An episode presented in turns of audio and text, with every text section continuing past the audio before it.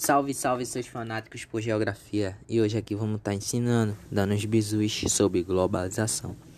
Vamos ao conceito. É um dos termos mais difundidos nas últimas décadas, sendo inclusive um dos termos definidores da sociedade contemporânea.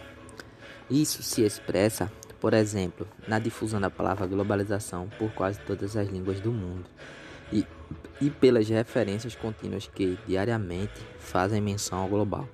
Contudo, embora seja assumida sua importância, nota-se que grande parte da discussão acerca da globalização é permeada por simplificações, exageros, imprecisões, inconsistências e confusões.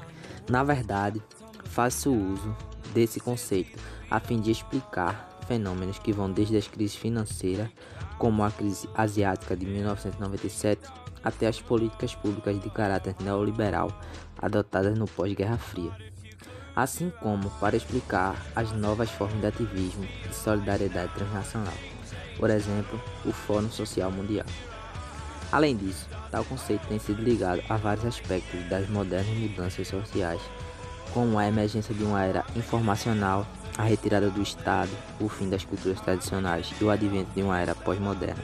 No que diz respeito à questão normativa, para alguns, a globalização é associada ao progresso, à prosperidade e à paz.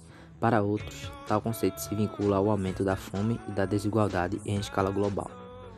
Agora vamos falar sobre a história da globalização.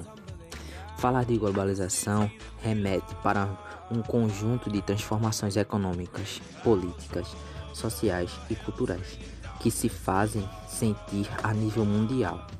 Nas suas formas mais visíveis, estas transformações estão frequentemente associadas a inovações tecnológicas.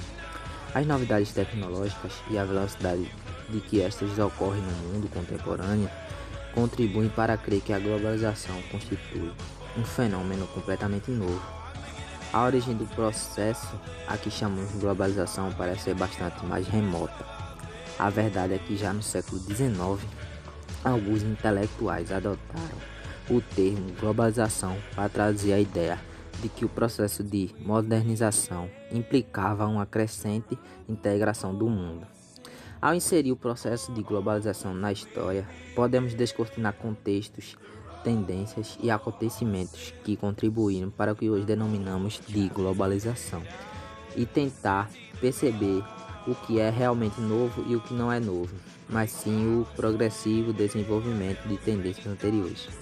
Para alguns atores, os primórdios da globalização remontam ao século XV, século que marca o início da expansão ultramarina, entendida pelo mundo ocidental, designadamente pelos portugueses e espanhóis.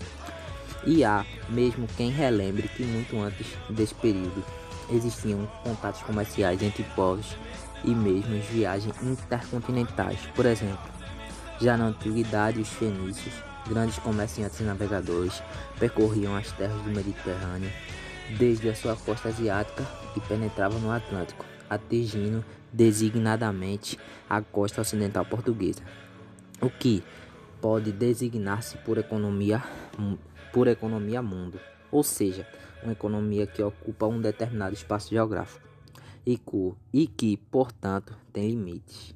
Uma economia mundo submete-se a um polo, um centro, representado por uma cidade dominante, outrora um estado-cidade, hoje uma grande capital econômica, por exemplo, nos Estados Unidos, Nova York e não Washington.